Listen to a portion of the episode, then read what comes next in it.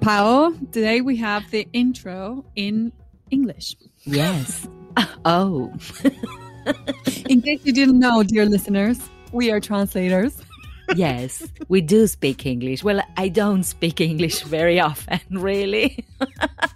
Not that often as Marina, but I'll do my best. Well, I mean, I'll we speak best. into, we translate into Spanish, and the Yeah. podcast is usually in Spanish. But Yes. uh, today we have an amazing guest, and we're interviewing her in English. So that's why the intro is going in English as well.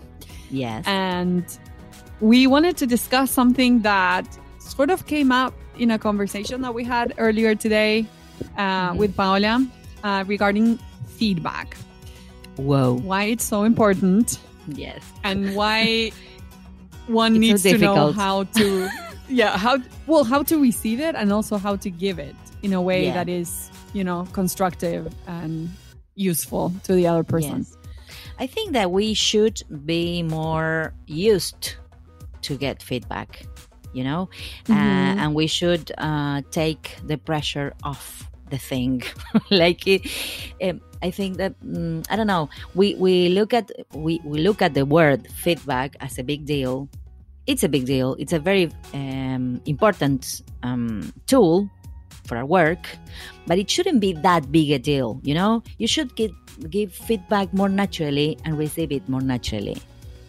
I don't know what you think. I think we can we can agree that receiving feedback is extremely useful to the work that we do. We need the feedback to continue Yes. advancing as translators, Exactly. as linguists, right? Yes, exactly. So you need that feedback, and mm-hmm. I- I guess it's a matter of how the person sends the feedback or how you can receive it or perceive it that can be a little tricky. Um, I think it's always Yeah. important to provide that feedback in a constructive way, um, Mhm. you know, in a nice way. not, not yes, not, nice way, and not attacking the other person's like abilities because it can also be really Yeah. hurtful, right? And we've all been there, I think, you know, as translators on the receiving end when when the person giving the feedback is not as nice. And it really yeah it can be very dr- detrimental to to your to, to your self-esteem. and- yeah, Yeah. the problem is no the problem for me is that uh, we all see feedback.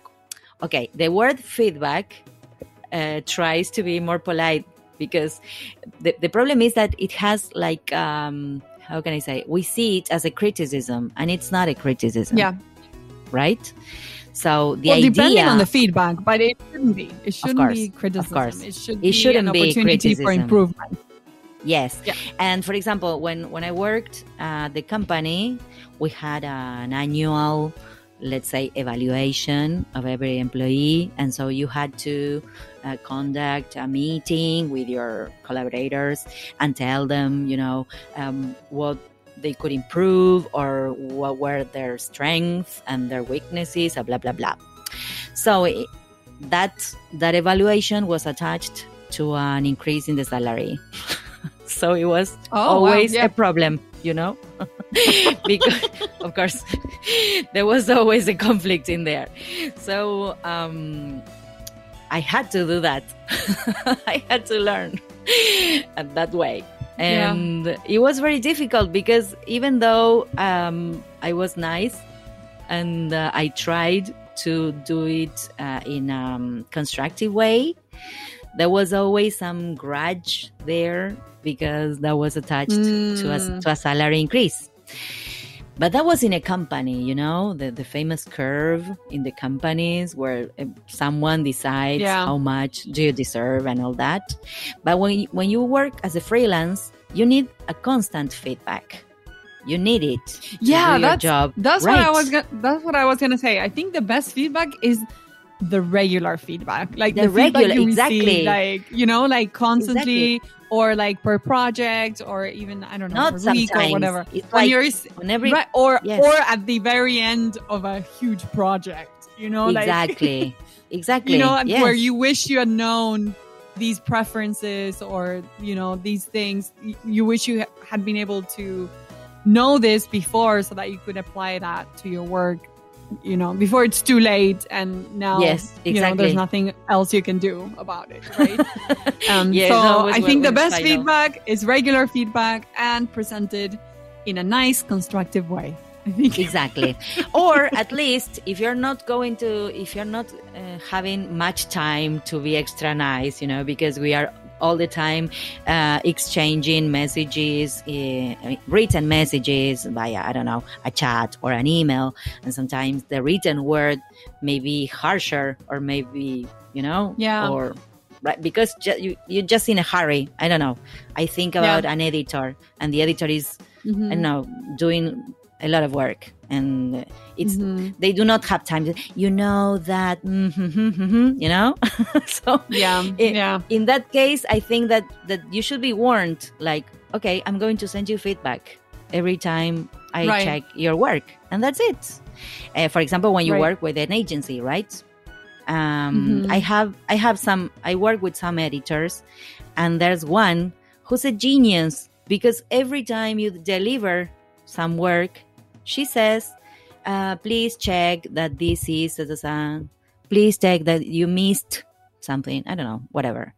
Uh, and every once in a while, she says, "Thank you for this. I can see your effort." You know, so it's it's very Oh. nice to work with someone like she's that. because- encouraging yeah yes she's encouraging and she's uh she's telling all the time all the time she's giving feedback Yeah, right so there's yeah. no way yeah it's part no of way you- that you of the receiving the the regular. Yeah. Exactly. I think and sometimes that's uh, so you, you had a reason to to to do something and and it's not you can explain right? Oh no no i did Right. it because and that's it. There's a Mhm. conversation. Mhm. Yeah, it's starting a dialogue that, yeah, if we, and then then the worst of all is when you don't receive any feedback at all, and then the client ends up like ghosting you, or you know, Yeah. or like not sending you any more work, that's but you're awful not, you don't know why. Yes. why yeah why it shouldn't be allowed to to to do that, right? Because no like you need the feedback to continue learning and growing as a professional and i don't know i think that everyone should be given a, a chance to either Yes. learn from their mistakes or yeah continue growing for them from their mistakes or a chance to correct them and try a, a chance to fix them and make it right Yeah. Because I think that sometimes the person who gives the feedback has uh, some weird expectation of what they're going to Mhm. receive, you know? So there's a problem of expectations also. Yeah or style also plays a big part like the person is used to a certain style and you know Yes, it takes some time to adapt to that style or to understand the preference in terminology and yeah Yes. and, and style that's it. Yeah. and and the other person for example if you work for a, techno- um, a technology company sometimes there's one single word that one technology company calls some way in the target language Yeah. and some other and i don't know you work all Yeah. your life for hp and now this is Yeah. for apple and i don't know tablet Yeah. tableta whatever Th- those are little Yeah. things it's a very stupid example no no but are- it's so right like it's the same with video games like depending on what console the game is you, that you are translated is going to be shown like you Mhm. the terminology varies completely like like joystick is like differently translated if you're Yeah. referring to the Nintendo Switch than if you're referring to the PlayStation or Xbox like they all have different terminology for like really key um Mhm. you know user interface things so um yeah no it, it's huge and if Yes. if you are not provided usually you would be provided with a, a very solid glossary but if you're not Yes. provided like uh, it, these are things that you need to sort of learn and adapt hmm Exactly. Yes, I think, um, and sometimes it, it also helps when you give feedback to explain why, because there are some stylistic things that are not black or white. You know, has to do with Mhm. uh, with some choice yep that you might Yep. not know. I don't know. Mm-hmm. No, we do this because blah blah blah. Okay, and that's it. Uh, you only right. need one Yeah. one explanation, and you'll do your job better. Mhm. So it's important. Yep. it's so important. Well, yes, All right. we agree. Should we go to this the interview? Yes, please, because she's great. We're- great. yes, we're so excited to be interviewing Tess Whitty. She is amazing, and we really hope that you enjoy this interview. And you learn a lot from her.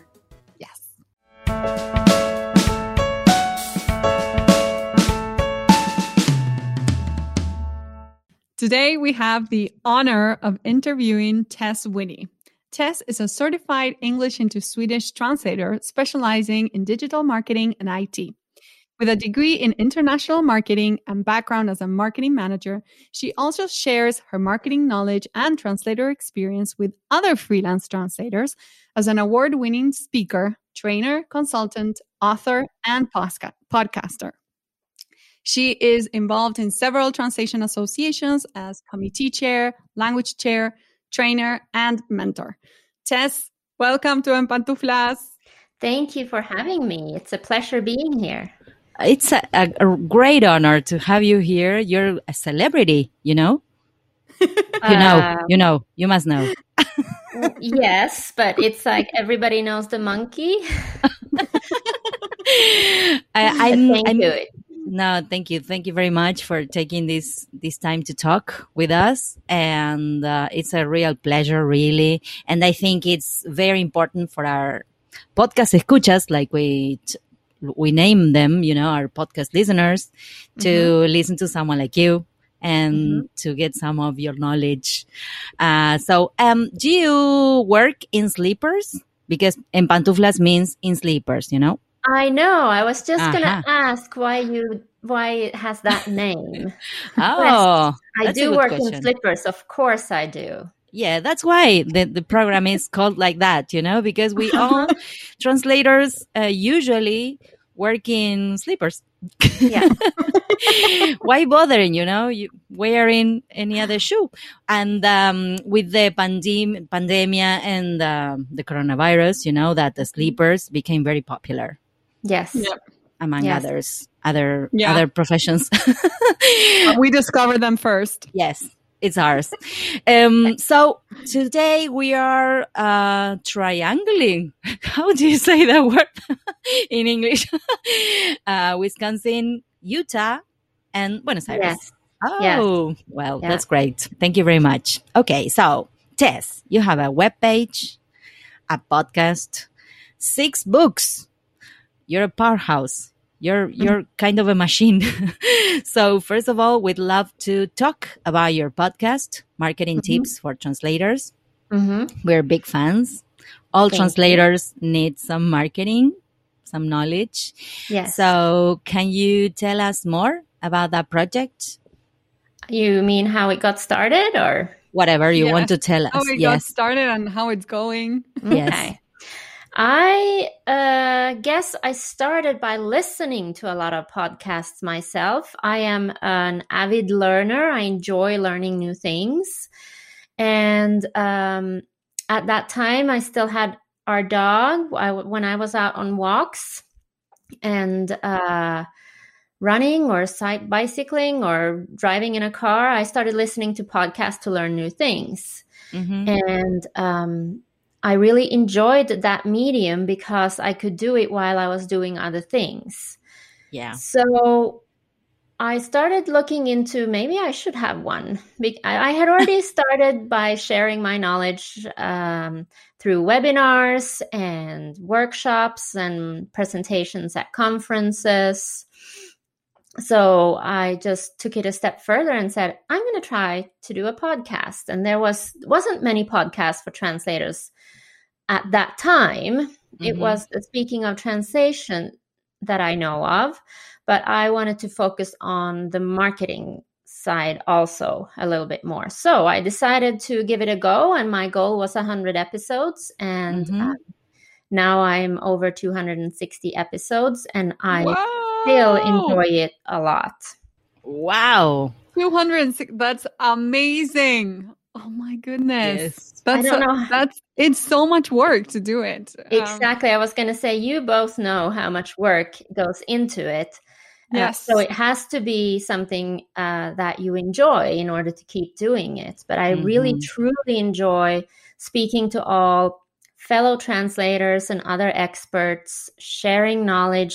And I learn a lot myself too. Yeah. Yeah. So- Yeah, that happens. We always say that we learn so much from our guests. It's incredible. Another thing is that we do sit at home, most of us, uh, in our slippers. So doing the podcast is also a social thing for me, I guess. Yeah. Yeah. I always say that doing the podcast with Pao, every time I, I finish recording, it's like I'm smiling and I'm just like happy in general. So Yeah. it's just like like a good thing for your soul too. Yeah. you know? Yeah. Yes, it is. It's it's it's actually is the same, and you you can still be in sleepers, you know, when you do Yeah. it. So it's Yeah. a win-win. It is. win-win. It is. yeah. Tess, but you're, yeah, I want to say you're so generous with your knowledge. I've seen you present several times at the ATA conference, and I've learned so much from you and from your books and your podcast. It's all the knowledge that you share, especially regarding marketing and how to market yourself and how to use the platforms available online. It's uh, incredible. And I want to thank you on behalf of the whole translation community because we've all learned so much from you Thank and I'd love to talk about uh, your your books. Um, you have um, several books, and um, I recently read one that, that is based on on your podcast. Mhm. Um, and I also read the marketing tips for translators. So, can you tell us more about these books? How was the process? Um, about you know writing them and what has been the most rewarding experience for you in writing those books So two I only have two real books, physical books that you can buy through Amazon, and that is the marketing cookbook and I the have that marketing one. tips for translators book. Yes. And I started with those. Uh, I started with the marketing cookbook. Um, I think the books that I had read that, for example, Corinne McKay um, published Mhm. and other books have helped me a lot. So I wanted to c- sort of condense my marketing knowledge and share it in a way.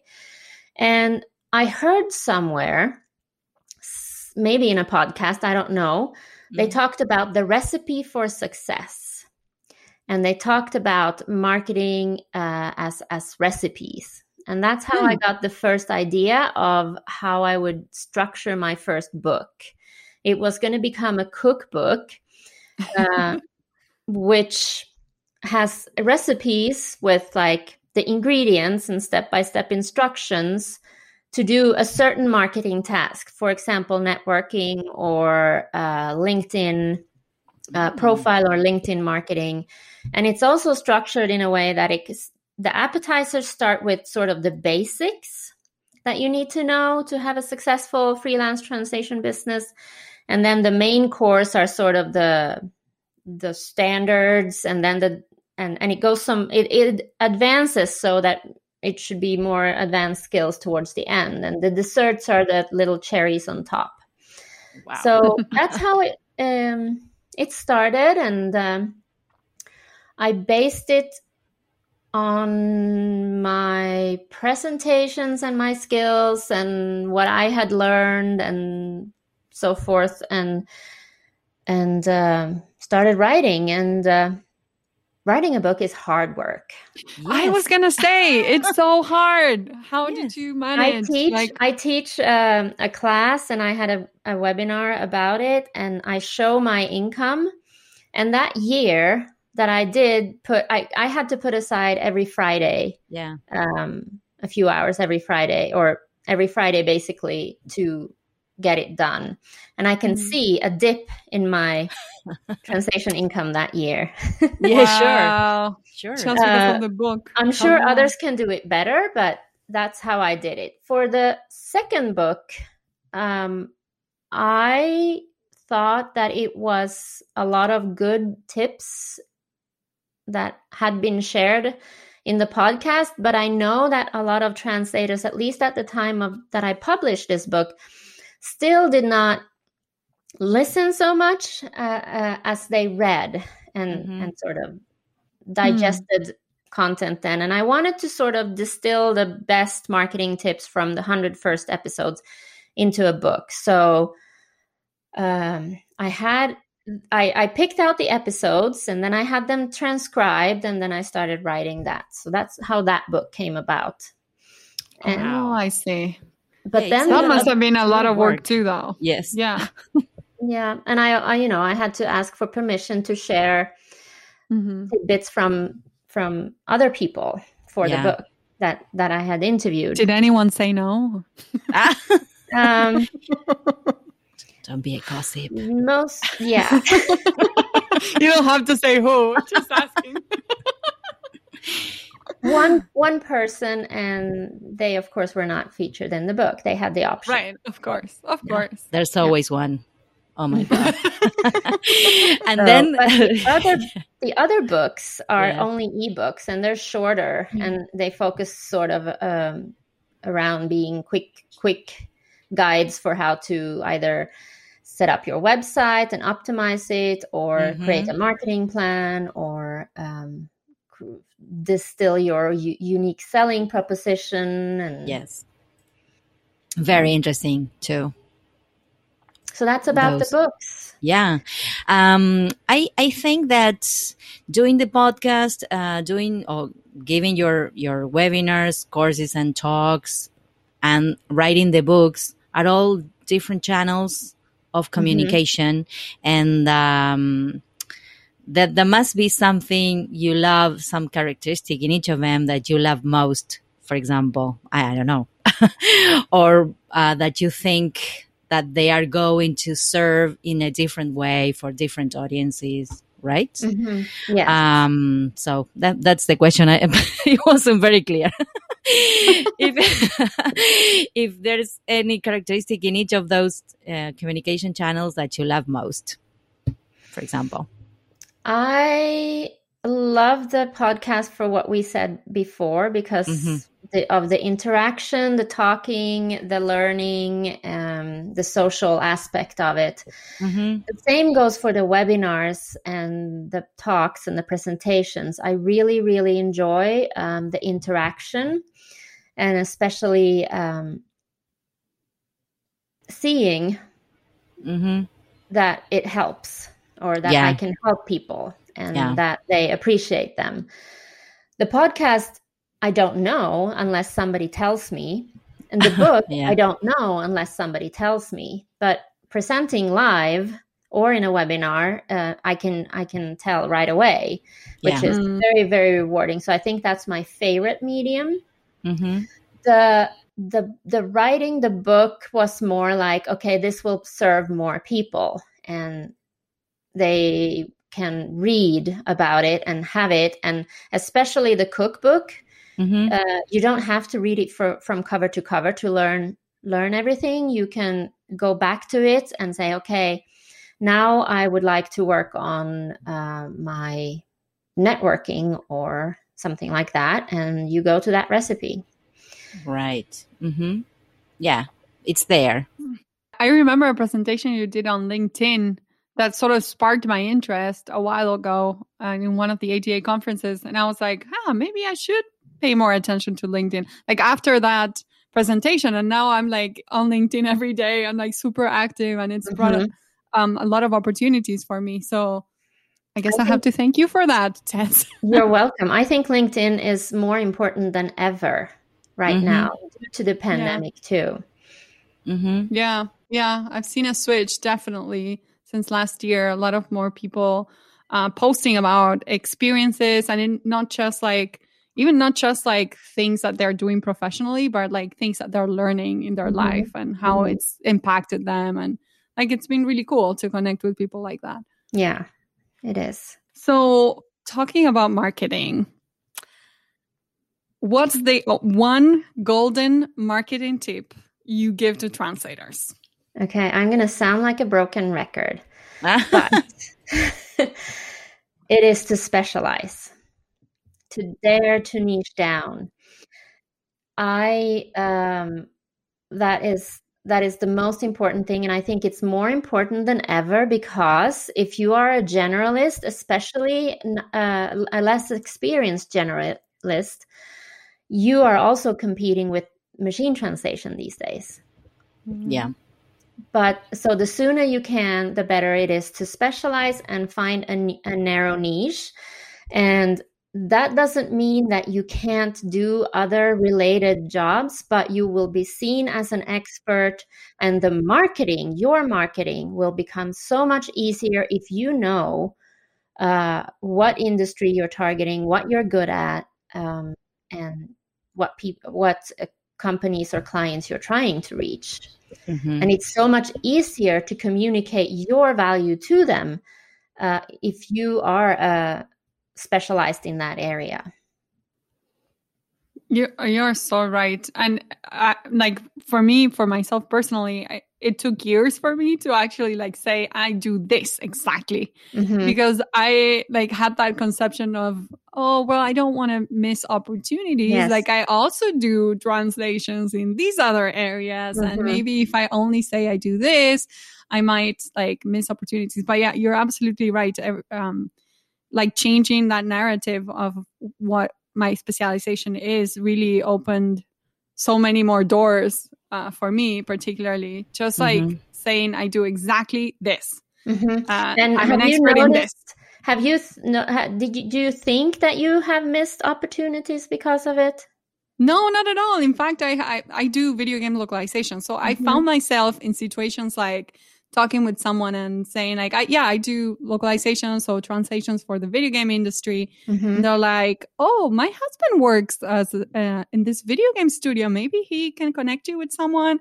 Like this is a true story, and this the, this person connected me to like this huge video game company and so so it opened many opportunities for me to just be like super specific and had i said i do translations maybe the mm-hmm. person wouldn't have known where and, where and to even, refer me. And even know, if like, I say that I specialize in in um, you, you, uh, digital marketing and software website localization, I get all sorts of requests. Still, yeah. mm-hmm. I haven't seen that it would have limited myself at all. No. Yeah, you know that I began to um, to hear about specialization when I, we become uh, we began uh, making this podcast. You know, mm-hmm. it was a concept that I didn't, I don't know, I haven't heard or I haven't thought about before.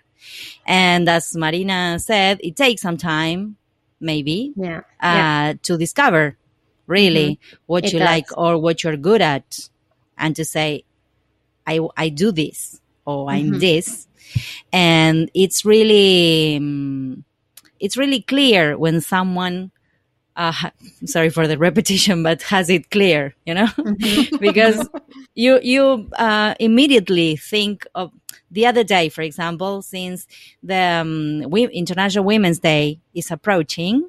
Mm-hmm. You know, I was working on a text that had to do with that, mm-hmm. and I had a pickle with the original text regarding some word. Um, and I remember uh, a colleague who works with gender uh, mm-hmm. issues, gender mm-hmm. and gender marked text and all. So I asked her directly. Yeah. And if I had to do some work related to that to that theme, you know, mm-hmm. I would just present her yeah. to, to whoever wants it. So mm-hmm. it's very important. It's um, it's a great tip, the best. Yep. it's the golden tip. it's the golden tip. Um, okay, so you see, you said um, before that you receive all kinds of um, I don't know requests, and I have read your webpage. It's very, mm-hmm. very, very beautiful. I loved it. And some comments from people. For example, I loved the comment from the father of a bride that you yes. translated uh, yeah. the, the speech. Yes. It's such a nice job. So uh, I thought you must have any or some professional experience or anecdote you treasure or you like to to talk in uh-huh. meetings or here in a podcast.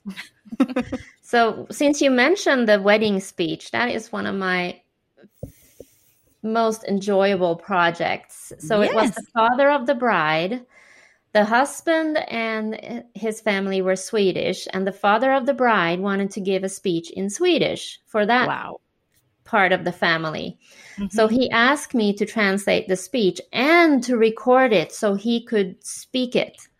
wow. Listen, like he trained himself so he could speak it, and he gave, you know, um, it was very well received, and everybody loved it. So that was one of the most endearing projects I've done. Yeah, that's a that and that's a great review because he says uh, people laughed in the places they were supposed to laugh. Like Uh-huh. you yeah. did a great job. Yeah, I found it. Yes, very And very then- nice.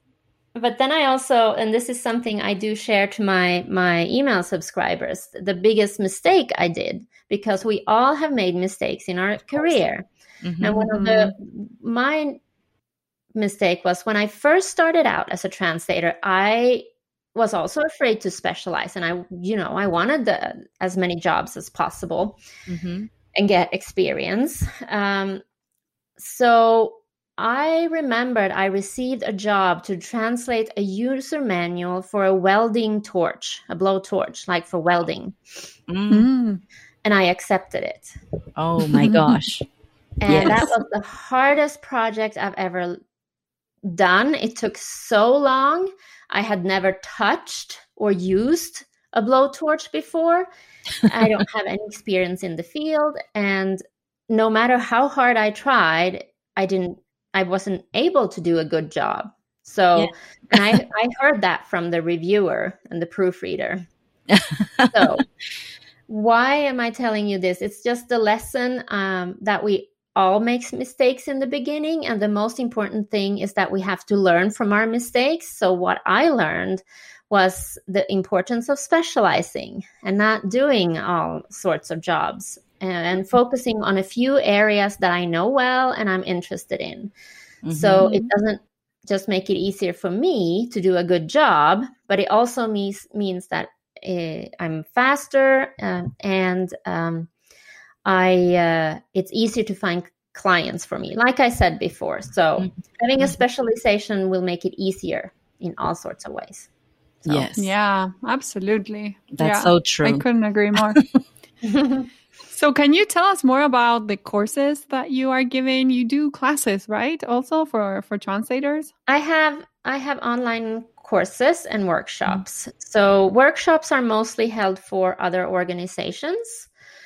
Um, I, for, for example, SDL, and I did just did Mhm. one for training for translators. I'm going to do one for ProZ, Mhm. Oh, very nice. and then I have sort of two flagship courses, and one is running right now, and it's called Marketing Mastery for Experienced Translators.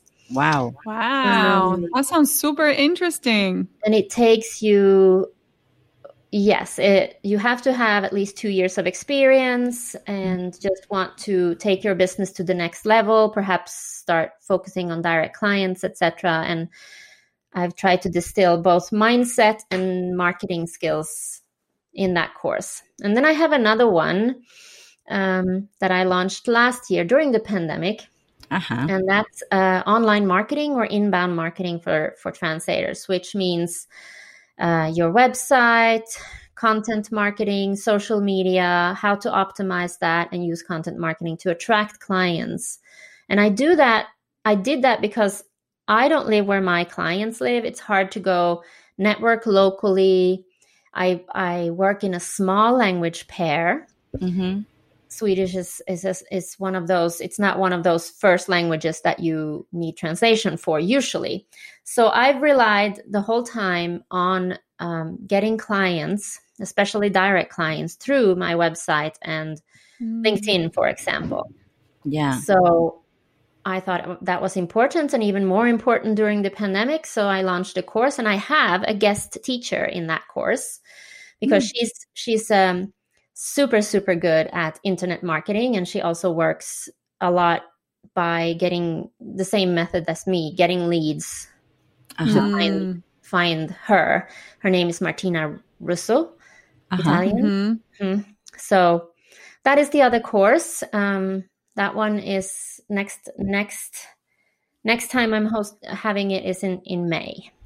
So Okay, so uh, if anyone wants to uh, take your courses, they, they, can find the information in your web, web page, right? Or yes, LinkedIn. They can go to marketingtipsfortranslators.com. Mm-hmm. And if they sign up for my or email list, then okay. they will for sure get the information once it goes down. Okay, if great. you can do it, do it. It's yeah. probably going to be amazing.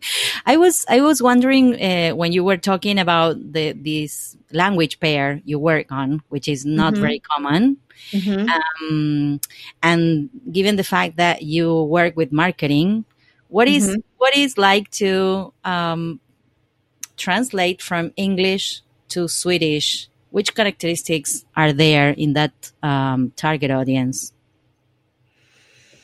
Mm, I'm not sure what, what, what challenges. Yeah, I don't know. I don't know how to say it because it. Uh, I think it's um, they are very different cultures. You know. Yes. Of course. Yes. Different uh-huh. languages, different cultures. So, have you found, or do you find uh, certain typical challenges when working with text from English to Swedish, or not?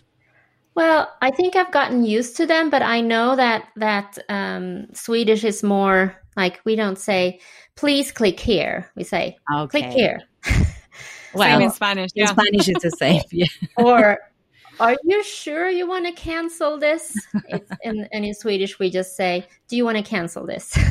right. More yes, more and to then, the point. And then, mm-hmm. and then just little cultural things like the sports comparisons and uh, you can't be as as how do you say braggy in Swedish yeah. as you can be in in especially American English and mm-hmm. those little nuances um, that yeah and, they are not so little and a lot of a, a lot of the times I have to comment to the to the client and say, um, this is not relevant. We don't have states in Sweden. We only have a country.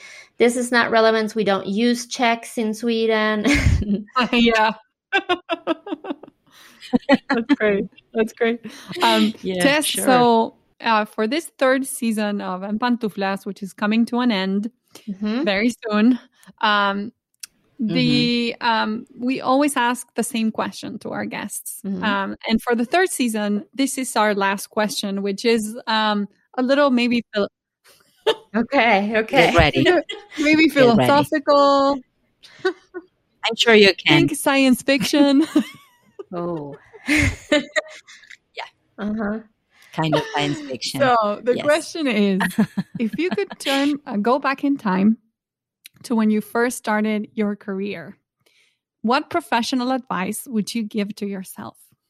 Okay. well, yes, but I have an I have another advice, and yes. that is if you start out as a freelancer, Good. you have usually either been a student before or worked for somebody else, and it's very hard to switch and and think that you work for yourself and treat, treat your freelance translation career mm-hmm. as a business. And and realize that the clients you are helping them they are not your employers. You set the sort of the the boundaries for your business and you have to treat it like a business from the start and that is a hard switch or a hard mindset change. But the sooner you can realize this the better so I also, um, of course, since I have training in marketing and it has helped me immensely, I say get training in marketing and business skills as soon as possible. That's great advice. Mm-hmm. It's like mm-hmm. it's something yes, we it we always talk about this, but it's something we don't really see in school. You know, they know. don't really teach us that most of the work is as a freelancer and that you have to know how to run your own business. So they don't teach us how to run our own business, you know, in, in the translation studies, uh, which is interesting because you go to the market really kind of not knowing I know much about how to approach it, how to do it, how to organize yourself. Um, yeah, so I think this is a great, great tip and which to... is why I do what I do. I do wish they would teach marketing in the translation programs too. I keep saying that to everybody that wants to listen, but I, that is one reason that I do what I do and and do offer marketing tips and marketing training. Mhm. Yeah, that's amazing. Yeah, and thank you. Thank you for that. because we need it. We, most of us I need need it. it a lot. So yeah, we all yeah. do. Yeah, so sure. we all by by teaching it, I also have to make sure that I stay on top of the marketing skills and especially that I practice what I teach. So, Yeah, yeah. Yeah, and sure. I I think think what you were saying also is keeping keeping on top of it is also so important because it's something that changes so much. Mhm. um and yeah so you you have to be like constantly willing to be able to learn like the new ways to do it to do it right Yes. So my friends, when they ask for podcast advice, are not very happy because I'm like, oh, there's this marketing podcast and there's this marketing podcast. yeah, oh, the not marketing podcast. Yeah. yeah okay now that's well uh, it's been a great interview thank you very much for for talking with us. And for all the work you do for our community. And um i don't know. I i have one of your books so i'll tell Which you one? the um, how to let me let me say the name correctly. Finding and using your unique selling points. Uh-huh. Okay. So That's I'll tell you- yeah I, i'll tell you in i don't know when i finish it Okay. okay. yes how how am i going to apply your your insights so Okay. That sounds great. I look Yes. forward to hearing that. that's my plan yes so thank you very much tess thank, you so much tess Thank you.